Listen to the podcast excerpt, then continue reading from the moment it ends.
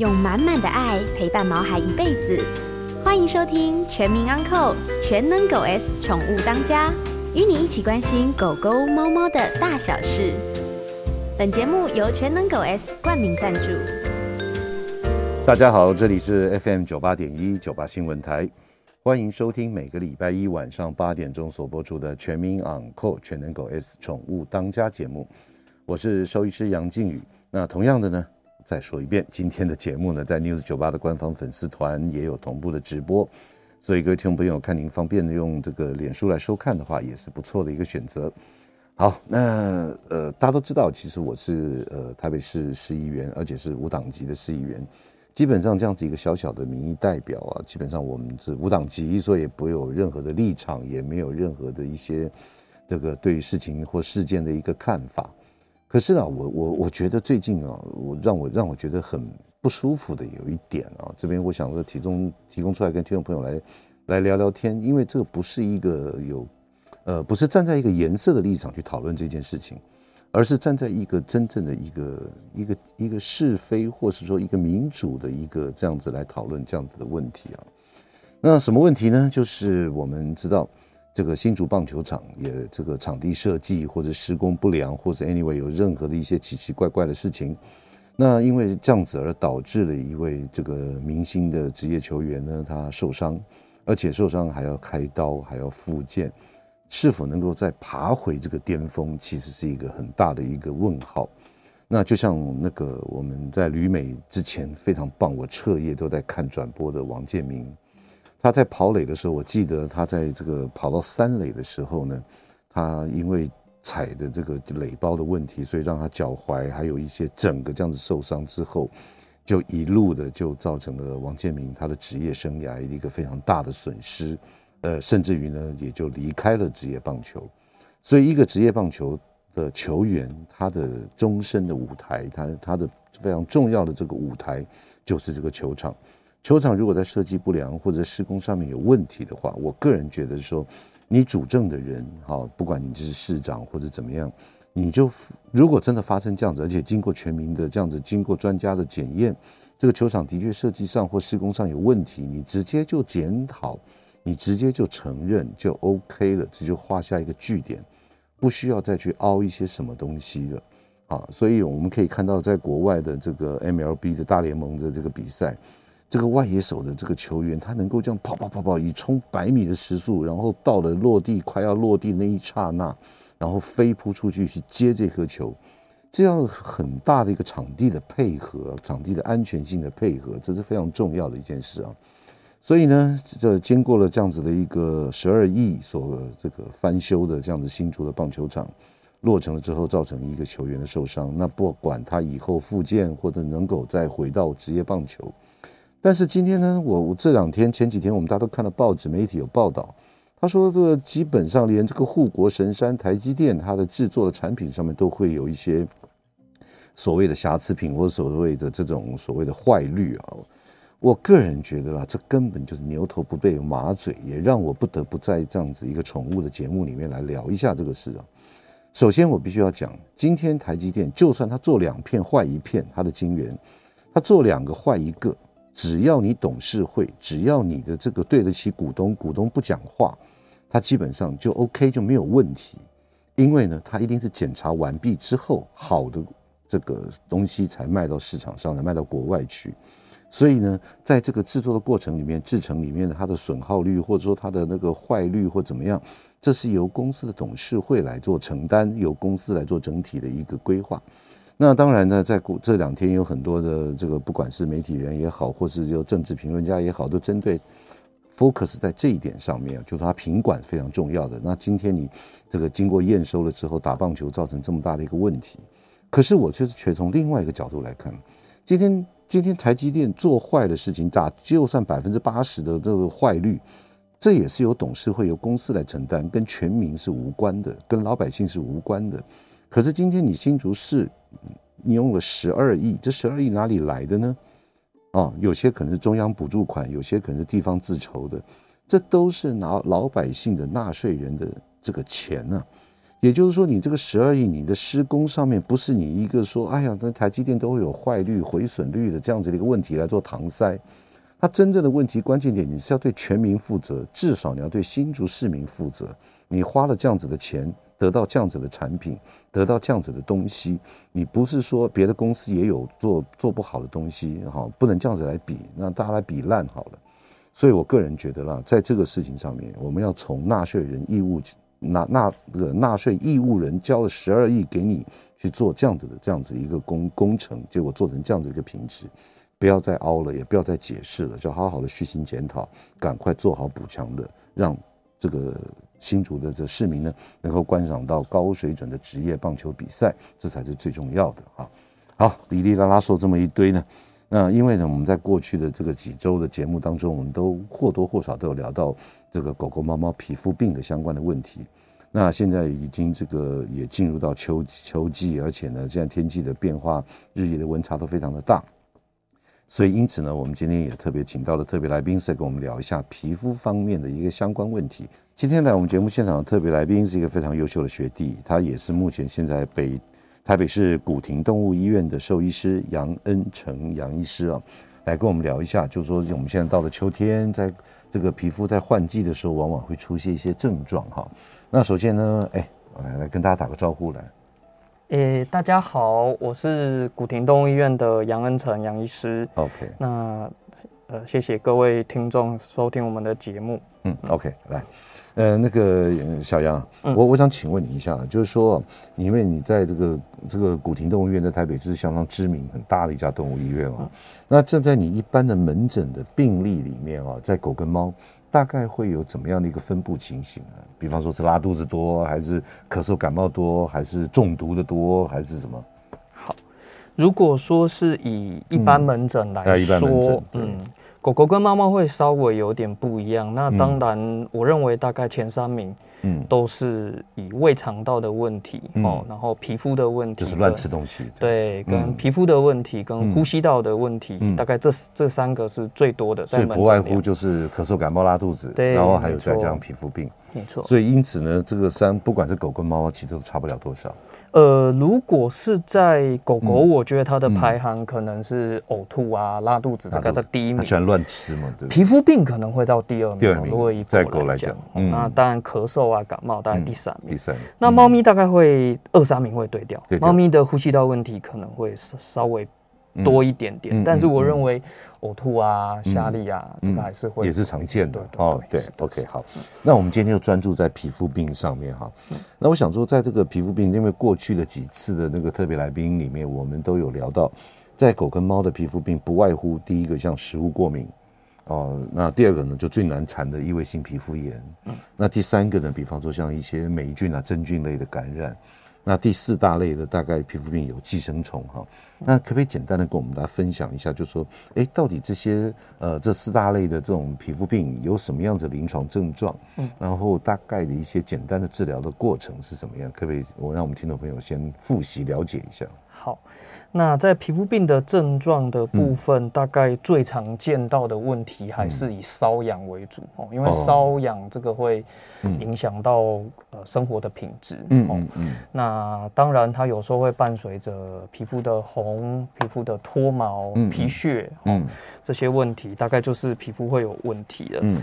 那如果以皮肤病的分类来讲的话，当然我们大概会粗分一下，说有些感染性的问题或者过敏性的问题，有时候一些内分泌的问题，有时候掉毛。嗯，那在感染的部分哈，那大部分状况会是这样子，是感感染的问题，很多时候是跟他呃。皮肤本身的免疫状态就不是很好了，嗯嗯，哦，所以会有一个所谓的二次性感染或者是继发性感染的一个这种名词出来。是。那在症状上，如果是细菌性感染，它会比较偏向会有比较多的脓，比较多的一些渗出液。哦，就是一个伤口这样子湿湿黏黏大大的这样。对，所以我们有时候会听到一个名词，就是说，哎，我的狗长湿疹。嗯。哦，那湿疹当然它它发炎它红嘛，然后有一些化脓状况就会湿湿的。嗯嗯。那相对于真菌类或者是霉菌性感染，它会比较叫做干癬，比较偏干一点，它会有一些血血。是。那呃，有的时候它又叫做浅显，所以它的病灶会呈现比较正圆形哦。嗯。那这里会比较需要注意的是，霉菌的问题有可能会传染给我们主人。哦，也就是说是人畜共同，有时候会没错。那细菌性的问题就比较多，是跟免疫力有关系的，对，大概会是这样子。是。那另外像过敏呢？过敏这边，过敏这边的话，哈，它本身很多时候就是我刚才讲的，它导致它皮肤的状况不好的一个。呃是呃首要因素，嗯嗯嗯，但是因为然后刚好细菌又加进来，呃细菌又加进来，它痒它抓有伤口，然后细菌就进来了，是，对对。对。OK，所以这个过敏来讲，它可能是它身体里面某一部分有怎么样，所以我们待会我们会再来聊。然后呢，但是呢，在这个因为它过敏，它痒就抓造成二次感染，没错，所以变成更复杂更麻烦。是的，是的，是的。那我们刚刚也提到，就是说有关于寄生虫方面哦。那寄生防寄生虫方面的皮肤病，我们要注意哪些呢？寄生虫部分哈，我们当然今天讲的是呃狗的主要狗的主题哈。那狗的主题的话，那当然就是呃跳蚤啊、壁虱啊哈。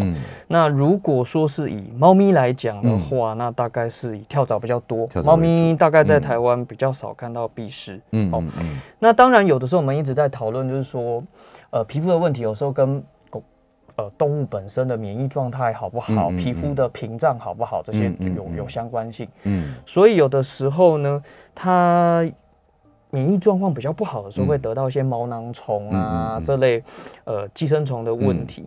那呃，现在另外一个问题是耳朵，有时候耳朵会有一些耳疥虫。嗯嗯。哦那这耳疥虫呢，耳朵本身是皮肤的一个延伸，所以它。嗯，很多时候也跟这个一起来，对对对，会一起来。对，好，好。那今天在我们节目现场特别来宾是台北市古亭动物医院的兽医师杨恩成杨医师，跟我们聊一下皮肤。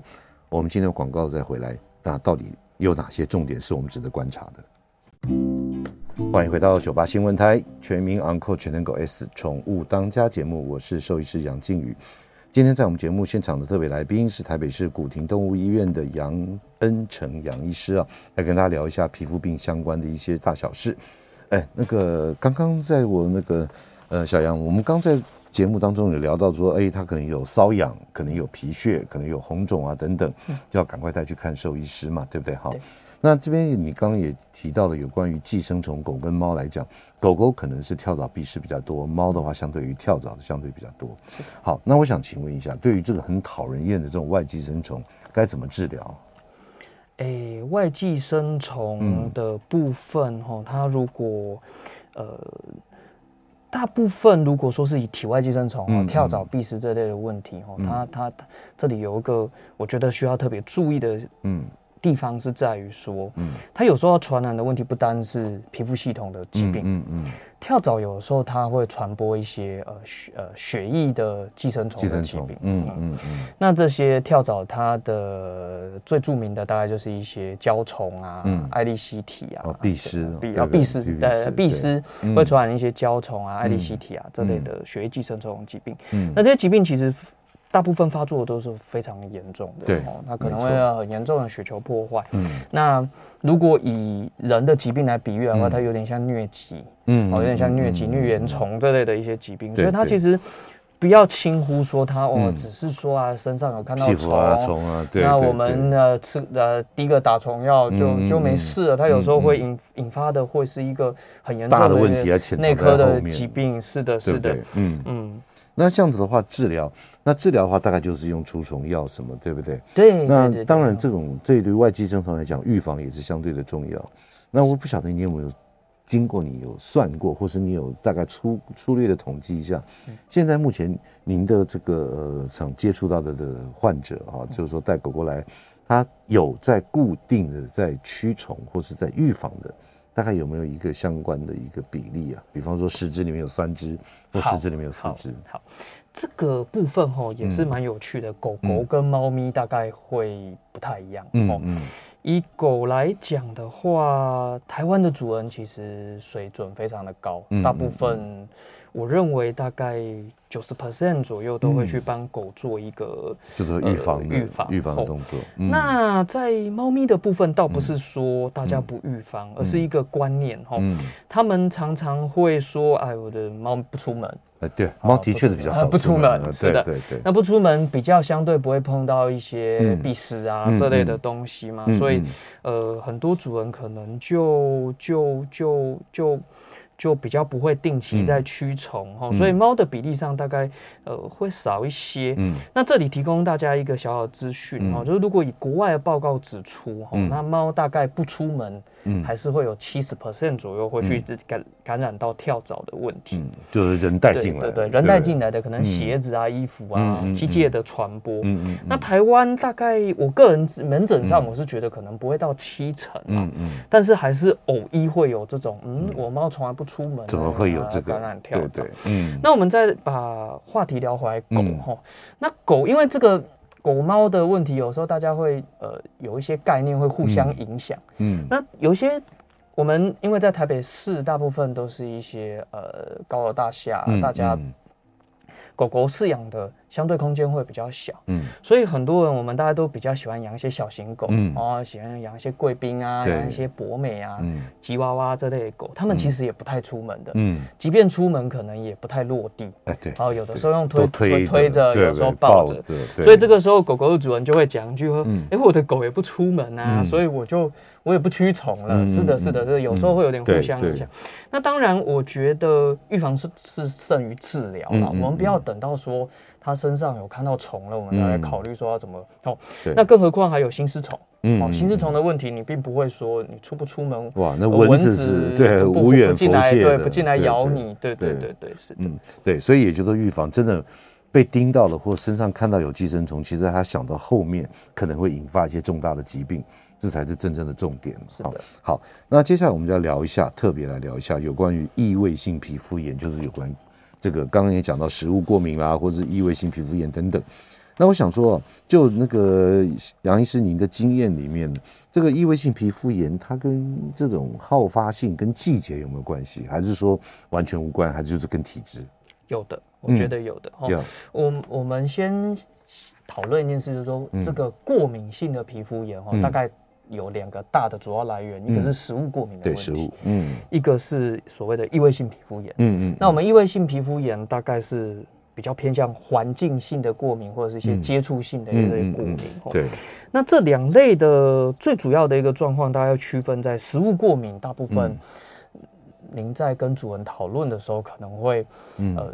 主人会说：“哎，我以前没有吃过什么零食，嗯，的，突然让他吃到一个以前没有吃过的东西，哎，那就怎么开始软便啊，然后开始瘙痒啊，嗯嗯，这类的问题，它其实是比较好利用病史，嗯，去做一个排除回溯来回溯性来来的这个思考。对，那如果说是异位性皮肤炎，因为它跟环境因素有关系，所以它可能就会比较跟一些季节，嗯，会有。”呃，相关性哈，嗯，那季节变化的话，大部分环境跟这个温度还有湿度的改变会有关系。嗯，嗯，那有时候我常跟主人聊哈，主人会说，哎。我家又不脏，怎么会过敏了嘞？嗯嗯、那其实这个温度跟湿度，它会影响到什么？影响到我们人跟动物自己本身皮屑产生。嗯嗯，嗯那皮屑产生多了，环境的尘螨自然就多。那尘螨这个眼睛看不到嘛，嗯、它也跟家里脏不脏，对，没有绝对。没有绝对的。嗯、那尘螨多了，然后再加加上就是一些温度湿度的改变，花粉，嗯，哦，一来的时候，哎、欸，狗狗猫咪就开始痒啊。也也就是说，因为季节的变化，导致于整个它生活环境里面的一些呃存在的东西改变了，是的，所以它针对这样子过敏，所以异位性皮肤炎往往跟季节有很大的关系。没错。OK，好，那那我再来追问一下异位性皮肤炎，它跟品种有没有关系啊？跟品种，对，有没有哪些品种特别会有异位性皮肤炎？如果就我个人的观察，哦，那这个最常发生这种异位性皮肤炎的会是嗯。法斗，法国斗牛犬，法斗哇！现在现在养的人蛮多的。对这个短吻犬，嗯，尤其如果以法斗跟八哥比起来，法斗的比例又更多。嗯哦，他们真的是，我觉得养法斗的主人很伟大，因为又有短吻犬，呼吸道的 状况、皮肤的状况，大部分也不太好顾。嗯嗯。那大概如果以其他的品种来讲，我觉得，嗯，比较受欢迎的犬种啊，我觉得像贵宾。哦，贵像柴犬这些，柴犬哦，我们台湾比较常见、多人饲养的。现在柴柴好像很流行，很多哎。对，这种比较多。嗯，猫咪嗯比较没有观察到有品种特异性啊，哦，但是猫咪有的时候可能就要讨论到有没有一些。呃，过度理毛啊，嗯、或者是一些内分泌甲状腺亢进啊，嗯、这些就脱毛的问题啦。嗯、不过，嗯，嗯，我想猫咪之前应该有其他医生讨过讨论过，我们就对讨论过。是，那所以所以说，这个因为季节变化或大环境里面的一些东西改变了之后，所引发的这样子的一个异位性皮肤炎。是。那我想请问一下，那个小杨医生，就是它在狗的发生的比例比较高，还是猫比较多？在你在临临床在看诊的时候。如果狗跟猫比较，狗比较多，狗多了，狗比较多哈，因为呃，应应该先这样子讲，如果以过敏的问题来讲，然后狗狗的狗狗狗狗的主人比较容易会买一些。嗯，特殊的东西给狗狗吃哦，一些就是说呃零食啊，有的时候。不要说零食，你吃什么它就在旁边 看。对，是的，是的，对不对？因为狗狗会用可怜电波嘛，对对对？对对。猫咪比较独立，它比较不会在狗人的旁边，就是个呃用可怜电波照射，比较少，比较少。呃，我觉得如果真要讲过敏性的问题，狗狗会比较多，但是如果说是以气候变化、因为性皮肤炎就不太好比，我觉得。反而是比较好发在就是一些气候严重落差，嗯，哦，或者是相对湿度高，比如台风天啊，梅雨一直在下雨的时候，嗯，哦，对，真的真的蛮明显的哈。好，那既然我们聊到这个异位性皮肤炎，它所造成的原因因素啊等等，那我想请问一下，一般来讲，你会怎么样去诊断它是得到异位性皮肤炎？好，异位性皮肤炎哦，当然我们刚才讲说要跟主人回溯一下，说最近有没有一些特殊饲养条件的改变。嗯，那比方比方说，比如说我刚才讲的有没有吃呃，换饲料换饲料，或者是说我们有没有搬家？哦，OK。哦，那有有我有一些客人，他就是哎，原本在南部没事，到北部突然开始会痒了。原本在北部没事，哎，到南部每次要拿点药带着。这这这这是真的，对对对，那。这个这个，我觉得第一个就是说，先回溯一下，说他有没有一些之前的一些改变，他的生活史。对，那另外一个的话，就是说，他如果意外性皮肤炎，嗯，呃，他会有一些特殊特特殊好发的区域，嗯，好，我们今天如果说是感染的问题，它会比较呃散发，比如说呃这这边有伤口啊，那边有化脓啊，哎，如果异位性皮肤炎会比较集中在一些。呃，嘴吻、耳朵、手、下巴这边，对对对，它会在一些皮肤边边角角的地方，嗯，腹部靠属膝的两侧，它会有一些特征性的红肿跟瘙痒，嗯，哦，这个会有别于一般的感染。OK，所以我们要判定它是否为异位性皮肤炎，就是说从它的生活的一些环境的改变，或是说呢，它是否在这个发病的一些区域。哦，它有一些跟如果是一般所谓的散发性的皮肤病，它可能全身都是。是的，是的。可是异位皮肤、异位性皮肤炎可能就是在呃下巴啦，或是说在耳边啦，或者是说手肘啊，手肘两侧，对不对？还有内那个胳肢窝里面，我们这样讲。没错，没错，没错。所以有这样子以下的这样子种种的，就以就是可以来稍微判断他是不是得到异位性皮肤炎。没错，对不对？OK，好。呃，今天呢，在我们节目现场的特别来宾是台北市古亭动物医院的兽医师杨恩成杨医师呢，跟大家聊一下有关于这个狗狗、猫猫的皮肤病，而且呢，我们今天重点就是在异位性皮肤炎。我们广告之后再来好好问他。欢迎回到九八新闻台全民昂扣全能狗 S 宠物当家节目，我是兽医师杨静宇。接下来呢，我们也开放我们听众朋友的 call in。如果您对于这个狗狗、猫猫皮肤病相关的问题，都欢迎您 call in 进来。我们的电话是零二八三六九三三九八八三六九三三九八。今天在我们节目现场的特别来宾是台北市古亭动物医院的兽医师杨恩成杨医师，来跟聊一下这个相关的问题。哎，那个恩成，刚刚我们在这个广告之前，我们特别聊到，就是说异位性皮肤炎，我们要诊断可能用排除法。就说他过去的生活的一些变化，或者是说，哎，他这个发病的病灶的地方，在狗狗、猫猫它有不一样的一些特殊性。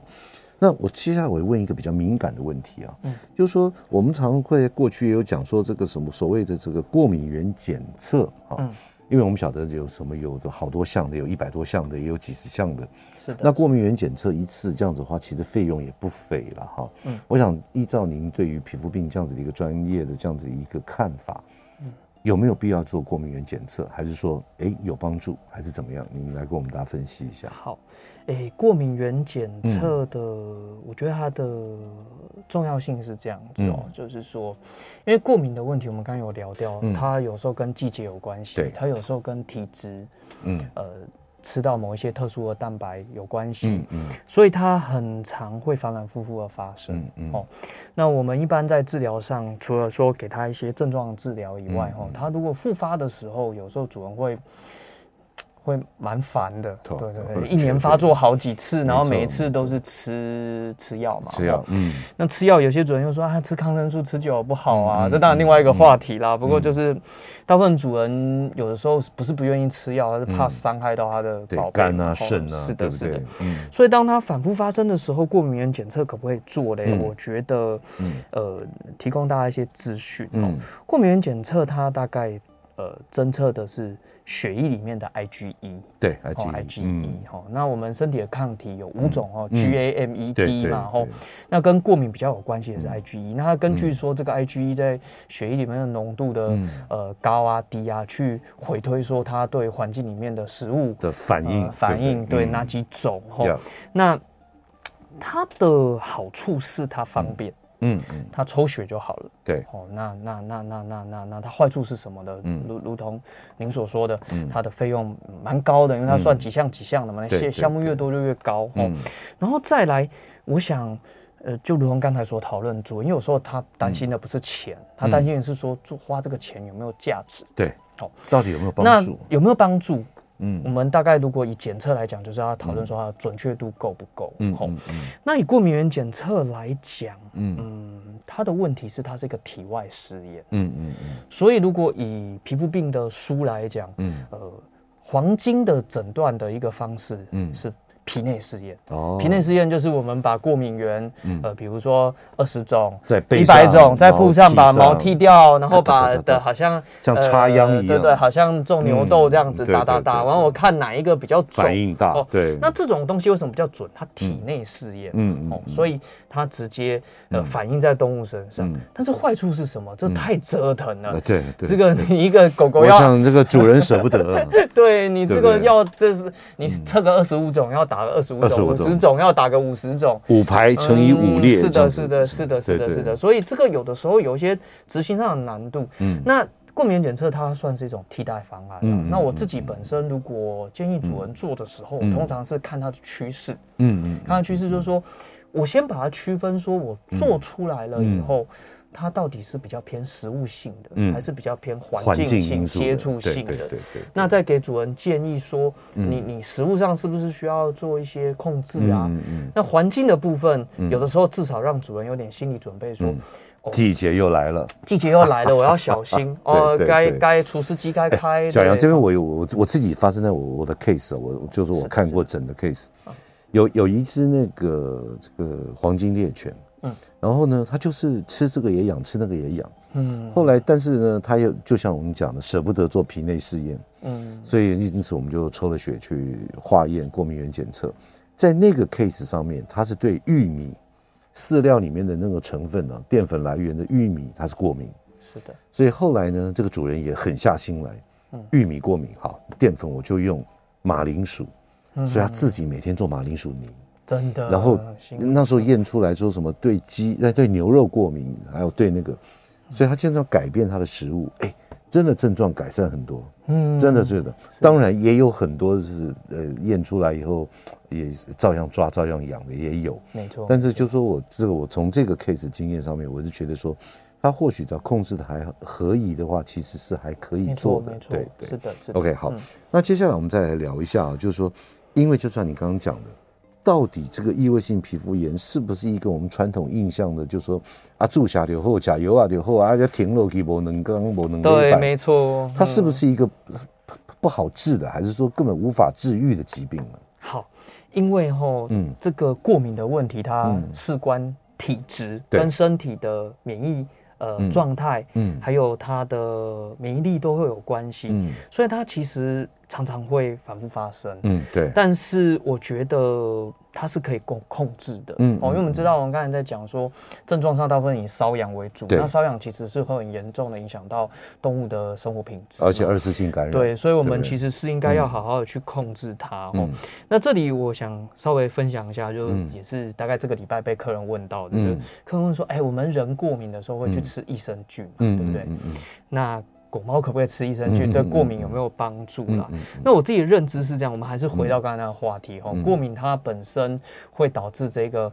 呃，免疫反应的抗体是 IgE，后对，那 IgE 当然，如果根据人的研究来讲，它是这个肥大细胞分泌的，所以它大部分都集中在肠道。对，所以提出一个假设说，那我把肠子的免疫状况调整好了，会不会全身的免疫状况都调整好了？那当然，如果以我自己亲友有过敏的状况，其实我觉得吃。益生菌可能无害，但是你如果要止痒啊，要在皮肤上，或是你有过度的期待，对你如果想要立竿见影，我觉得可能很很有难度，有有有有它的那个差距了。是是是是是，对是。OK，那所以说这样子的话，它反反复复来来去去就是吃口服药。这边我再问另外一个问题啊，就是说因为吃了口服药最快最有效就是类固醇。是的，那有时候打针下去两个小时就不一样不抓了，而且整个皮肤的症状都缓解下来。嗯，那类固醇对于这个一般人，大家印象中说，哎呦，呃，会变成什么月亮脸 （moon face） 啊，什么一些这种 side effect，就是那种啊那种副作用。嗯，我想请问您一下，类固醇在大多人印象这个作用，那你的看法是怎么样？呃，类固醇哦，嗯，我觉得重点是这样，嗯，它它是一个。蛮有效的药，人讲米过仙丹，米过仙丹，对不？所以我觉得有时候是必要之恶。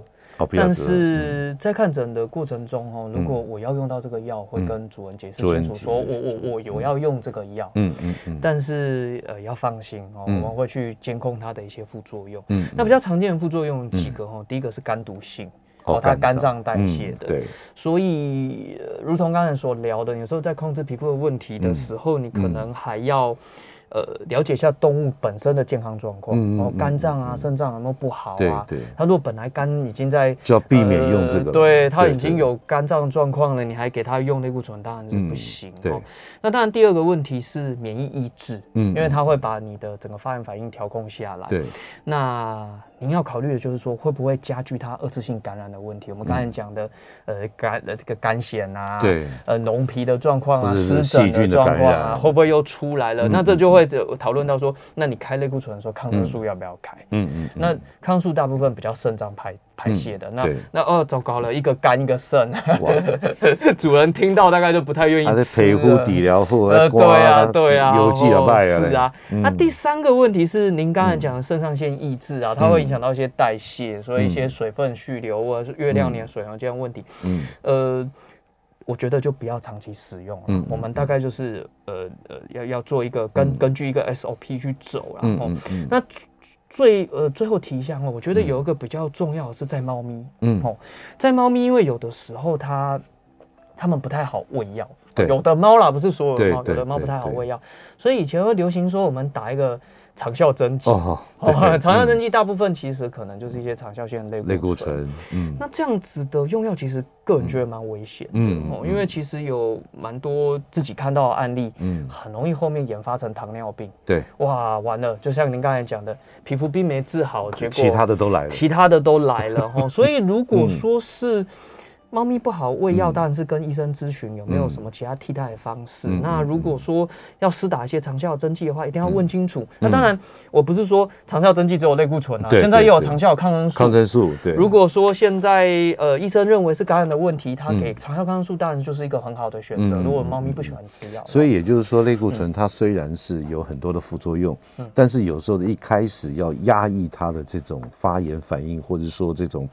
这种这个呃异位性皮肤炎所造成的这种恶恶恶性的症状哈，有时候类固醇必须要用，没错没错，但是一定要跟主人说清楚。对，那我用多久的时间，而且它要 tape down 嘛，对不对？没错，就说它的剂量一开始可能是呃零点五 milligram，然后再过来零点二五，然后零点一二五，停药，这样停药，对的，不能一下就停掉。是的，是的。所以只要解释清楚，其实类固醇还是可以使用的。是的，是的。对对对，所以要，但是。就是你讲的监控它的肝肾功能，没错。对，也就是说，不要这个原本就肝脏已经有问题，嗯，再用类固醇下去，点都还啊，没错，对不对？OK，好。那我想着，因为时间关系，让我们进段广告。广告之后，我再这样问一下，就是说，好，就算我知道我们家的毛孩子得了异位性皮肤炎，嗯，那平常的生活点点滴滴，比方说，哎，他该不该剃毛？比方说，他是呃什么时候要洗澡？要多久洗一次？还有刚刚也提到了益生菌。还有哪些这样子的一个副食品呢，能够帮助异位性皮肤炎得到改善？我们进段广告，马上回来。欢迎回到九八新闻台全民养狗全能狗 S 宠物当家节目，我是兽医师杨静宇。今天在我们节目现场的特别来宾是台北市古亭动物医院的兽医师杨恩成杨医师啊。哎，杨医师，我这边再请问一下啊，刚刚在我们脸书上面有听众朋友留言，很可爱，他说这个猫虽然不会有那种放。放闪的电波啊，嗯，但是他会用手去抓你，嗯、对，他可能也会拿东西吃了，意思是这样子。OK，那另外一位听众朋友留言就是说，他家的猫一年只有洗一次澡，啊，这样子会跟异位性皮肤炎有什么相关联性没有？嗯，本身猫咪是。很害怕洗澡，大部分啦，我不是全部。嗯、那呃，其实我觉得，洗不洗澡可能跟他的皮肤状况没有很大的直接关系。嗯嗯、当然，你如果觉得说，哎，他的。毛发上面有一些接触到一些粉尘啊，我刚才讲的尘螨啊、花粉啊这些，你其实是可以用一些平凡的梳毛啊，去帮它做一些控制。然后，那洗澡，我想应该跟异位性皮肤没有太太大关系，搞不好会引发新的问题。对对对，一些焦虑啊这些，对对对对对。对对。OK，好，那这样也回答我们听众朋友的问题啊。是的。那接下来我讲重点来了，就是说，在异位性皮肤炎的犬猫哦，那我们该怎么样？就是说，这个呃，面对它了。比方说，像食衣住行生活上面，嗯嗯，它吃要注意什么吗？还有就是说，像在市面上有很多一些刚刚你提到的益生菌，嗯，那也很多人讲鱼油啊什么等等。那这边可不可以跟我们大家来介绍一下？就是说，鱼油的部分是一定要动物专用的呢，还是说，哎，我们人吃的鱼油也 OK 了？好，呃，首先我们还是回到我们刚才想的那个问题哦。那过敏的问题有时候来自于食物，有时候来自于环境。那呃，这个问题大概分成两个部分。第一个是说，是不是他吃哪些食物会特别容易痒？嗯嗯。好，那。这里会衍生出一些皮肤专科医师他们常常在讲的一个概念，就是说我们在呃喂食动物食物的时候，嗯，一定不要换来换去，嗯，哦，大部分都是要呃，你的食物有什么变化，你可能是要连续喂饲大概两个月左右，它的反应才会出来。出来。那如果你常常在更换它的饮食的种类啊，哦，一些饲料的种类在换啊，换来换去，有的时候你出状况，你你也。你也不知道到底，你无法分辨，你无法分辨到底是在哪个环节出现问题。哦，那另外一个问题就回来就是说，好，那如果是过敏的动物，不管是狗狗还是猫咪，嗯，它吃什么东西大概会比较呃适合呢？哦，那当然现在呃五谷饲料，我们知道说。狗跟猫都是肉食动物，它们是小狮子、小老虎啊，那狼的后代啊，对，所以它们其实在野外比较不会去消化一些植物的一些。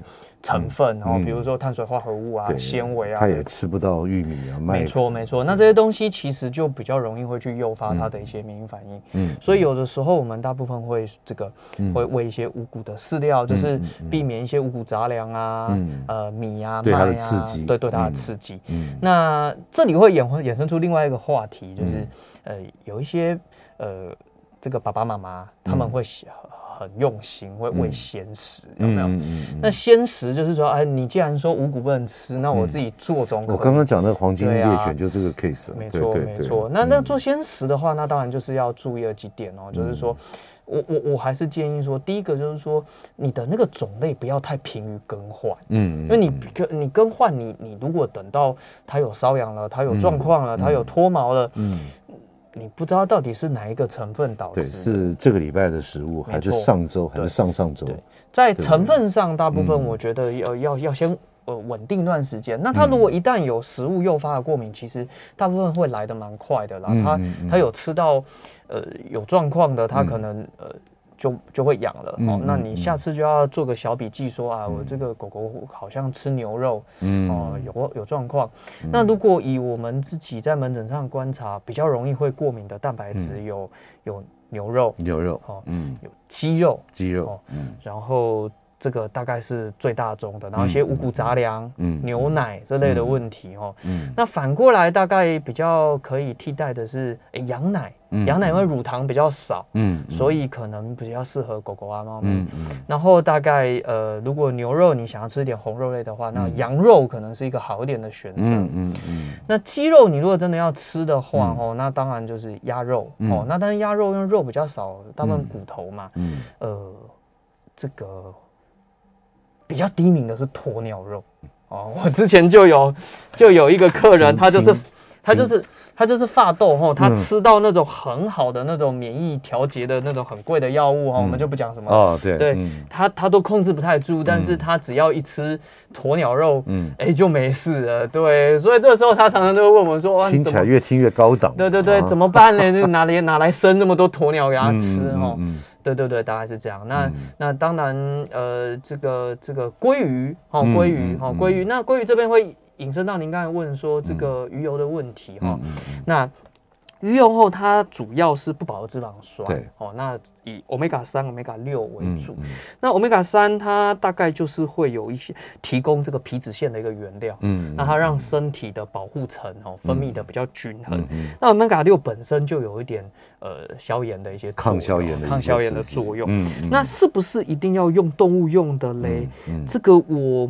没有看到什么文献说，但是我个人建议用动物用的，因为其实油的东西，呃，脂肪的东西它有比例，嗯嗯，哦，所以我们常常听到某些广告说，哎，什么什么有黄金比例，什么一比三比九这类的，所以呃，欧米伽三、欧米伽六，它的比例其实呃。这个动物用的，它厂商那边的专家，就调配给他会调配给动物专用。对，那人的我们不是很确定是不是在比例上很适合。那呃，大概要注意的是，吃鱼油本身会不会诱诱发它再过敏？嗯哦，那我自己大部分在呃门诊上开鱼油，呃要很小心，有的时候有。接近一半，有时候吃反而吃的反而更痒，更痒的。对，所以我大部分说，我会跟主任讨论说，你你你要吃，你你你你如果不想长期吃一些抗生素啊这些，你平常要保健，嗯，那你吃的时候特别要小心，嗯。哦。那如果我们开的回去吃，你觉得有状况要跟我们说。所以，anyway，我们今天这样做个小小的总结哦，就是说你碰到了哦，比方说寄寄生虫性的哦，真菌类、霉菌类的食物过敏的，还有异位性皮肤炎的。尤其是异位性皮肤炎，我们今天聊了很多，对，它其实是跟这个环境的改变在一个作战，对，所以因此呢，你做每一项的改变都要审慎，而且呢，都要做详细的记录，这样你才能够 feedback 去追踪到底是哪些有问题，对不对？没错。